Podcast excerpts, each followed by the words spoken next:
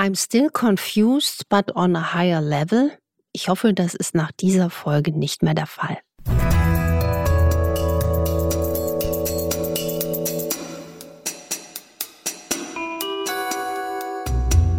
Dr. Anne Fleck, Gesundheit und Ernährung mit Brigitte.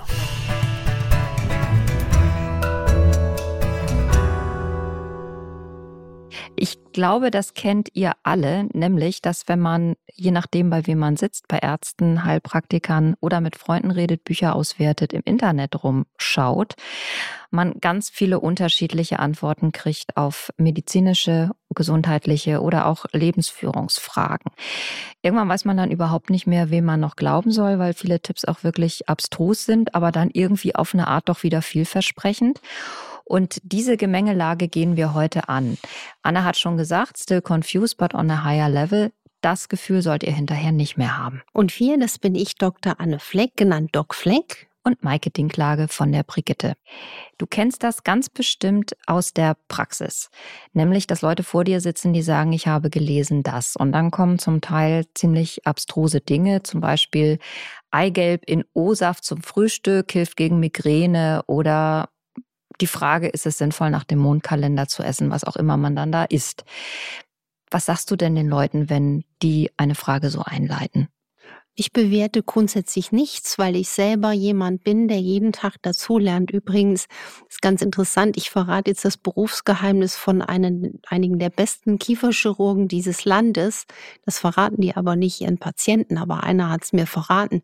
Die schwierigsten Operationen legt er nach dem Mondkalender die alten Bauern, ich habe ja auch ganz alte Bauern teilweise als Patienten, die haben gesagt, also dass sie auch diese Geheimnisse der Natur ne, vererbt bekamen, erzählt bekamen. Also, aber nicht an jedem Ding, was du gerade sagst, ist wirklich was dran. Könnte man natürlich sagen, wer halt hat recht, Placebo, ne, kannst ja alles positiv bewerten, dann geht's dir gut. Ich habe zum Beispiel auch durch das aufmerksame Zuhören auch sehr, sehr viel gelernt, aber es ist auch Sinn unserer Folge. Es gibt auch wirklich da draußen Empfehlungen oder Sätze, Glaubenssätze, die wirklich irreführend sind und abstrus sind. Dann werde ich jetzt künftig ganz anders auf den Mondkalender schauen, nach dem, was du eben gesagt hast, und es nie wieder einfach so abtun. Ist nicht der Stress, den man sich macht, wenn man immer alles Mögliche ausprobieren will oder auch der Stress, dieser, dieses Druckgefühl, was entsteht, wenn man immer wieder von diesen neuesten Foodtrends und Ernährungsrichtungen liest und hört, eigentlich kontraproduktiv, weil er uns halt wirklich unter Druck setzen kann. Richtig, ich glaube, das ist ein ganz massives Phänomen unserer Zeit. Wir haben eine massive Flut an Informationen. Das Internet ist Segen und aber auch Fluch. Und die Datenmengen sind ja nicht mehr zu verarbeiten und aber auch die unseriösen Datenmassen. Ich kann nur jedem empfehlen, auch viel bei sich zu bleiben, auch auf seine innere Wahrheit zu hören. Wer sich wirklich ehrlich mit sich selbst auch auseinandersetzt und spürt, was ihm gut tut, der ist auch dann, wenn er auch gute Fakten kennt, nicht mehr durch jede Schlagzeile zu beirren. Ich glaube, es ist ganz wichtig, sich von Druck von außen loszumachen. Das Spannendste ist sowieso die Reise ins Innere. Ne? Also ich bin ja so ein Typ, der dann versucht, auch viel Originalstudien zu recherchieren.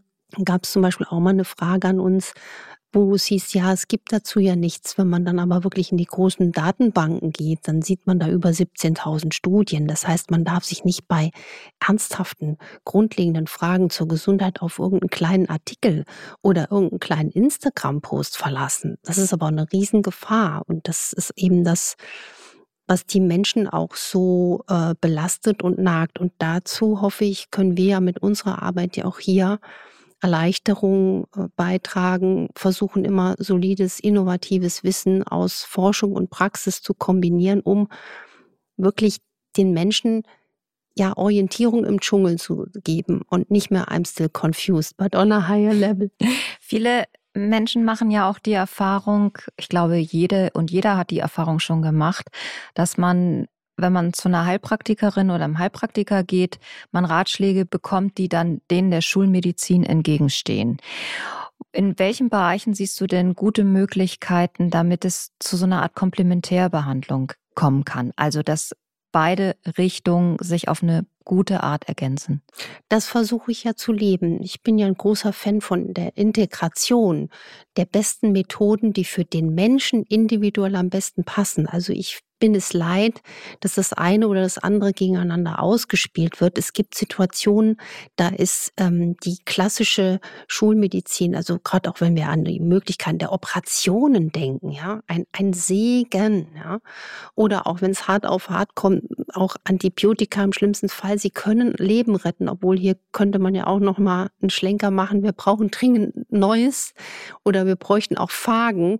Wir wissen, multiresistente Keime sind auf dem Vormarsch. Marsch.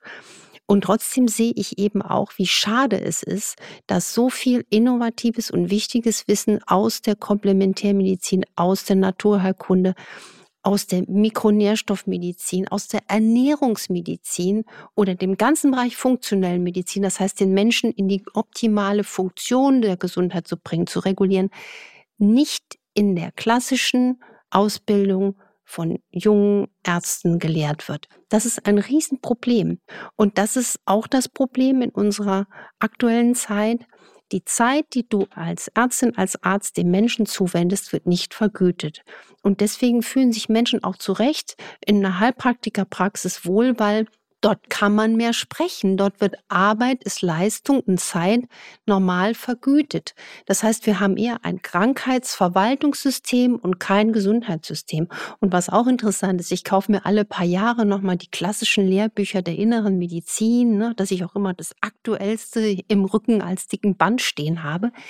Ich merke, ich entwickle mich im Laufe der Jahrzehnte immer zu jemand, der in Gesundheit denkt, also eine Gesundheitsautobahn geht bei mir im Kopf. Ich kann gar nicht mehr so wie früher denken, das Symptom und welche äh, Medikamente nutze ich jetzt sofort. Und, und ich schließe Medikamente nicht aus. Ja, also auch bei mir gibt es noch Patienten, die noch ein Blutdruckmittel oder ein Insulin spritzen. Ja, aber es ist so schön zu sehen, wenn man den Menschen befähigt durch solide Methoden. Es gibt ja auch gerade in Naturheilkunde viel solide Studien, in die Selbstheilung bringen kann. Und deswegen Schluss mit dem Entweder-Oder, Schluss mit dem Antagonisieren, mit dem Schlechtreden. Und das ist übrigens auch ein Punkt, der ganz wichtig ist. Ich merke zumindest in meiner Patientenklientel sitzen sehr, sehr viele Menschen, die den Glauben an die Medizinwelt verlieren. Und das tut mir in der Seele weh. Daran müssen wir auch in der Weißkittelwelt arbeiten, dass nicht Vertrauen verloren geht. Man muss immer als Arzt offen sein. Es ist unsere Pflicht. Wir haben ein Eid geschworen und damit heißt es auch offen sein, immer neugierig bleiben. Ich komme mir jeden Tag vor wie ein ABC-Schütze, der nichts weiß. Ich glaube, das hilft ganz vielen Menschen, auch heute und hier. Und das würde ich mir so wünschen. Diese kindliche Neugier und nicht dieses, ich weiß es nicht und dann kann es ja nichts sein. Das ist auch ganz oft hier zu Lande. Gibt es denn Behandlungsansätze, die aus der sogenannten Alternativmedizin kommen, die du zu deiner eigenen Überraschung richtig, richtig gut fandst und inzwischen auch anwendest oder zumindest empfiehlst. Richtig, ich nenne es nicht Alternativmedizin, weil das klingt ja so wieder wie entweder oder. Ich nenne es Medizin. Übrigens, das ist in den anderen Ländern unterscheidet man nicht zwischen Schulmedizin. Da gibt es dieses Wort Schulmedizin nicht. Die Chinesen machen uns vor, wie man in der Medizin eine gute Ausbildung schaffen kann. Da müssen nämlich die Menschen im Studium, die Jungen, angehenden Ärzteschaften beides studieren. Die klassische Medizin in unserem Sinne und die traditionell chinesische Medizin. Das heißt, die gehen wie ein Zebra mit beidem Wissen an den Menschen ran. Dort gibt es auch zweierlei Apotheken. Das fände ich toll. Und was ich wirklich weiß, wo es ja auch Unmengen an Studien gibt, exzellent wirken, zum Beispiel Akupunktur als physikalische Heilmethoden. Es gibt ja da auch ähm, unglaubliche Daten und Erfolge. Also die, das klingt so ein bisschen esoterisch, das Wort, aber Energiemedizin, was das eigentlich bedeutet. Du bringst den Körper in Regulation. Das hat mich unglaublich fasziniert. Ich habe gedacht, was, was geht denn hier alles? Und auch die Naturheilverfahren. Allein schon, was Sebastian Kneip auf den Weg gebracht hat. Es funktioniert, es hilft, es wirkt. Dann gibt es ja immer so Schlagworte wie Superfoods oder Detox-Smoothies. Vieles davon wird ja zum Schlagwort aus rein kommerziellen Gründen. Steckt in solchen Trends aber auch immer ein guter Kern?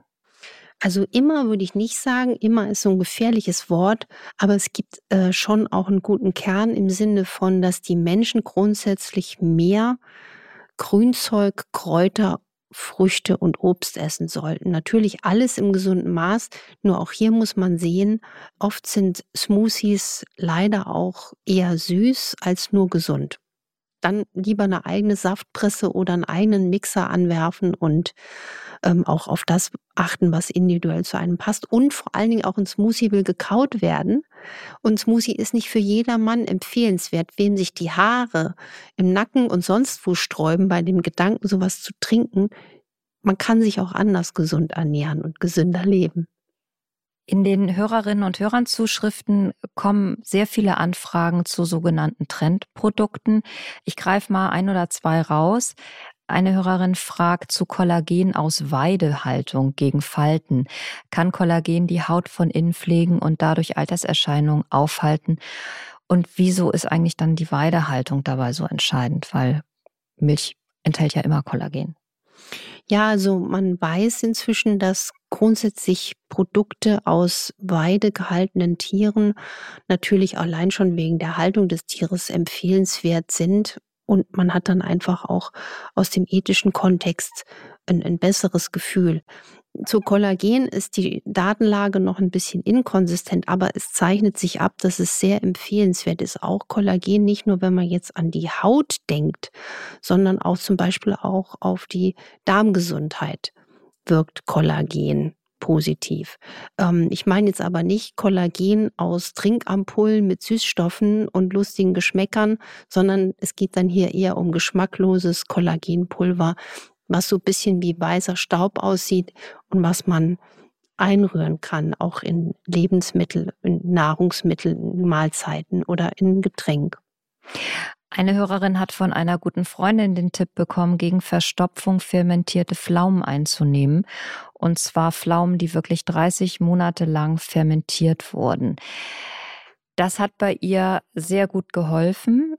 Jetzt hat sie diese Pflaume weggelassen und äh, hat die alten Symptome wieder. Kann es sein, dass tatsächlich diese Pflaumen so viel im Reizdarm bewirken können? Ich bin so fasziniert. Ja, es gibt nichts, was es nicht gibt. Und ich bewerbe mich mal um eine 30 Monate fermentierte Pflaume. Wahrscheinlich wurde die noch mit so viel Zuwendung fermentiert. Ich frage mich auch, wer macht das? Aber ja. Toll, toll. Also es zeigt sich ja, dass alles, was milchsauer vergorenes Gemüse ist oder fermentiert ist, auch fermentierte Getränke ausmacht, all das reguliert die Darmbakterien. Also dazu gehört jetzt nicht nur die tolle Pflaume dazu, dazu zählen klassischerweise auch Sauerkraut, frisches Tempeh, Kefir, Kombucha, Kimchi, ungesüßter Bio-Naturjoghurt mit lebenden Kulturen. Und das kann gut sein, dass genau dieses Phänomen der Fermentation diese bezaubernde Wirkung bei der Hörerin hatte. Also, wenn jetzt diese 30 Monate fermentierte Pflaume nicht mehr zur Verfügung steht, weil sie vielleicht, ne, die Freundin, die das gemacht hat, äh, keine Zeit mehr dazu hat, man kann es auch anders machen. Und es ist wirklich so schön an dieser Frage zu sehen und auch an unserer Antwort, wie man selbst schwere, hartnäckige Probleme so in den Griff kriegen kann. Und bei Verstopfung ist natürlich immer wichtig, das Trinken darf nicht vergessen werden. Mindestens ein, zwei große Gläser Wasser auf nüchternen Magen, zimmerwarm, zügig trinken. Dann kommt der gastrokolische Reflex in Schwung. Der Magen wird geweckt und sagt dem Kumpel, Dickdarm, hier oben geht's los, mach unten bitte Platz. Und das ist auch schon ein Trick, mit dem man sehr viel chronische Verstopfung aufzulösen weiß. Wir sind nächste Woche wieder mit noch mehr Hörerfragen und Hörerinnenfragen dabei. Das Ganze nennt sich Wundertüte, macht uns immer sehr viel Spaß.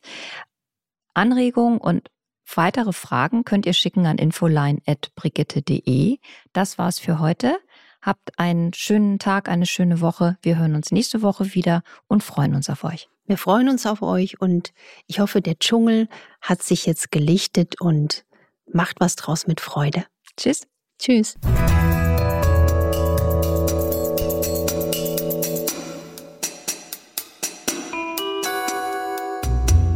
Dr. Anne Fleck, Gesundheit und Ernährung mit Brigitte.